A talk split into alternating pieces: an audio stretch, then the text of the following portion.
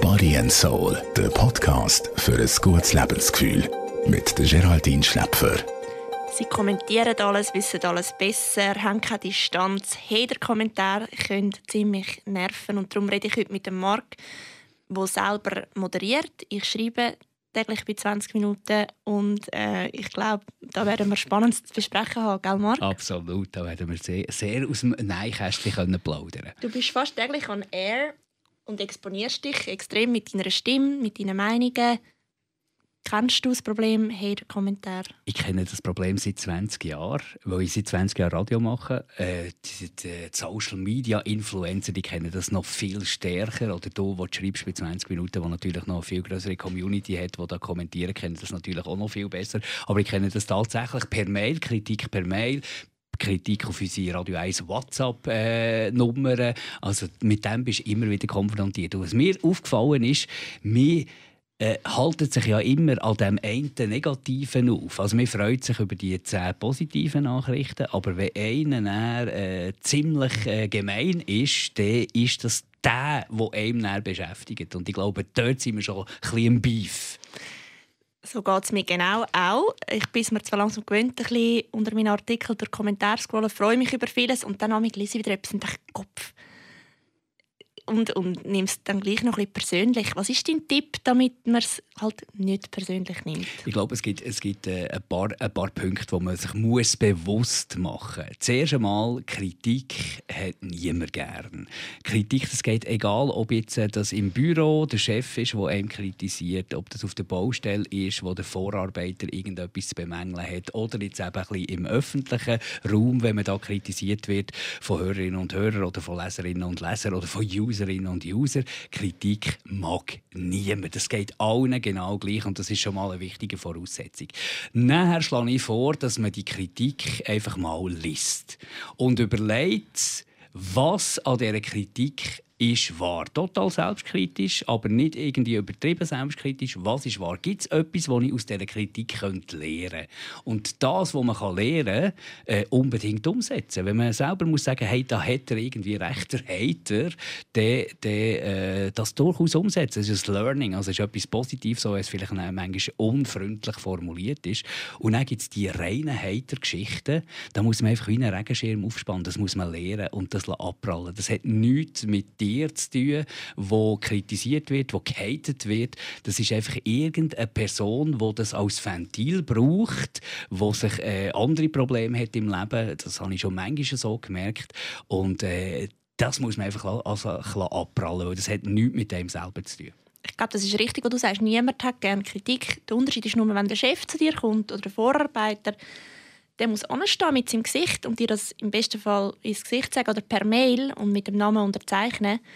Die anonymen Hasskommentare finde ich persönlich einfach ein bisschen feig. Früher hast du wenigstens noch einen Leserbrief unterschrieben mit deinem Namen, hast du auf die Post bringen, hast du noch frankieren vor E-Mail-Zeiten, also hast du dir etwa zehnmal überlegt, ob es das wert ist.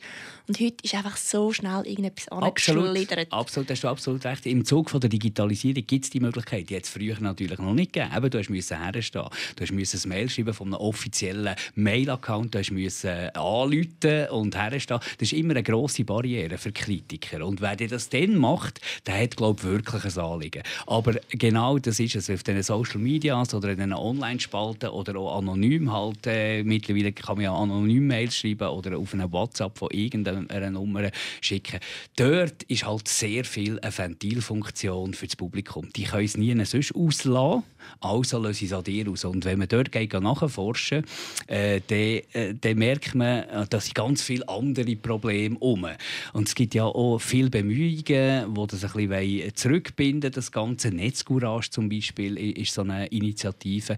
Und wenn man die Erfahrungen dort liest, dann merkt man ganz viel, dass wenn man die Hater nicht konfrontiert, dass das völlig auch zum Teil normale, okay Leute sind, die irgendein Problem haben, die, die irgendeinen Hass in, etwas hineinprojizieren, in die als Schreiber, in mich als Sprecher oder in einen Influencer hineinprojizieren und das dort nur rauslassen. Das muss man sich ganz klar bewusst sein und dann lernt man mit so solchen umgehen und irgendwann trifft es einem dann nicht mehr.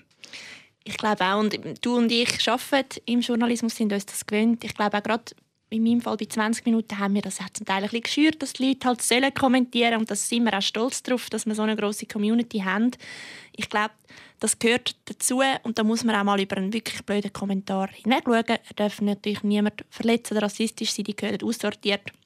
Ich finde aber, sobald es auf private Accounts geht, Social Media von Jugendlichen etc., da muss man aufpassen, wenn es Mobbing geht. Mobbing, Mobbing geht gar nicht. Mobbing geht gar nicht. Und äh, dort, dort äh, darf man auch, da finde Nulltoleranz. Dort muss der Gesetzgeber auch irgendwie schauen und es gibt auch Instrumente, dass man das kann, äh, unterbinden und das muss man unbedingt machen. Unbedingt. Und ich finde, da darf man auch die Freiheit haben, zu sagen, da stelle ich einen Kommentar ab. Das ist mein Ferienfoto, das ich teilen will.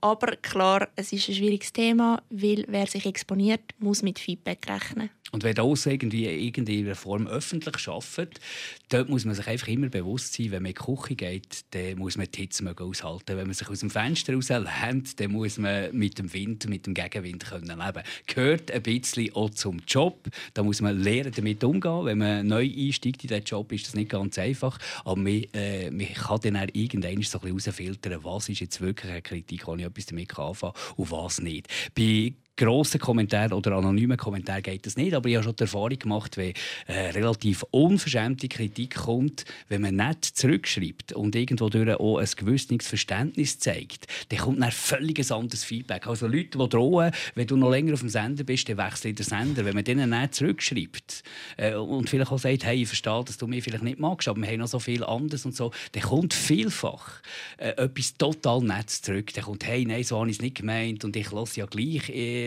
gerne irgendwo durch. Man hat einfach den Gag aufgeregt oder, oder so solche Sachen. Also schon Erfahrung, die man machen kann, wenn jemand hersteht, selbstverständlich, und, und man kann reagieren, dass man nicht auf die Provokation eingeht, sondern probiert, die Sicht von dem einzunehmen. Und dann äh, erlebt man wahre Wunder. Ich glaube, du nimmst auch den Wind aus der Segel, wenn du zurückschreibst. Der rechnet doch überhaupt nicht damit, dass dort wirklich jemand sitzt aus Fleisch und Blut hinter dem Mikrofon und vielleicht sogar eine Antwort gibt. Eben so das Community Management, das natürlich so ein Schlagwort ist und selten ernst genommen wird. Wenn man das ernst nimmt, dann kann man dort extrem viel rausholen und aus Hater vielleicht sogar Friends machen. Du sagst es. Und ich merke aber schon, der Ton hat sich verhärtet. Eine ganz gute Freundin von mir hat ein Interview gegeben. Sie ist Jungunternehmerin, hat ihre Wohnung gezeigt und jemand hat unten dran kommentiert, ich verstehe nicht, wie man mit so einem Klötzli Parkett leben kann. Es ist nicht wirklich tragisch und gleich denke ich, es zeigt, wie die Leute fängs ungefiltert. Ja, es stimmt. Es ist natürlich auch ein bisschen, es ist ein bisschen eine aggressivere Gesellschaft geworden, aus verschiedenen Gründen. Wir sind auch ein bisschen in einem gesellschaftlichen Wandel und da muss sich die Gesellschaft ein finden in den neuen Formen und in den neuen Lebensstrukturen. Und das ist natürlich für viele eine Überforderung. Also wir leben so im Alltag Nachbarn, die plötzlich sich, genau wie du jetzt sagst, irgendwie über Sachen beschweren, wo man muss sagen, «Mich lass dich leben, lass mich leben». Es ist schon ein bisschen so. Und ich habe das Gefühl, es ist viel ein Ventil. Und man kann schon bisschen, äh, sich selber schützen, wenn man sich das bewusst ist. Ist es wirklich etwas, was ich falsch gemacht habe? Wo jemand aufgeregt hat, wo jemand verletzt hat. Wenn das so ist, dann muss man sich entschuldigen. Es kann immer wieder passieren, gerade wenn man öffentlich arbeitet, dass man etwas rauslässt, wo jemand verletzt, weil der in einer ganz schwierigen Lebenssituation ist und vielleicht mit einem Problem, wo man sich darüber lustig macht, zum Beispiel äh, konfrontiert ist, dann kann es natürlich den treffen. Und dann muss man Verständnis haben und muss sich auch entschuldigen. Und dann äh, ist es meistens gut. Aber vielfach ist es eben auch ein Ventil für ganz viele Probleme, Überforderungen. Und wenn man sich dem bewusst ist, dann schützt man wenigstens sich selber damit. Und das ist das Wichtigste. Ich glaube, das ist ein ganz gutes Schlusswort. Es ist ein Feld, wo noch nicht alle Regeln klar sind. Und ähm, ich bin froh, nimmst nicht mehr alles so persönlich wie vielleicht zum Start der Karriere. Body and Soul, der Podcast für ein gutes Lebensgefühl. Jede Woche neu.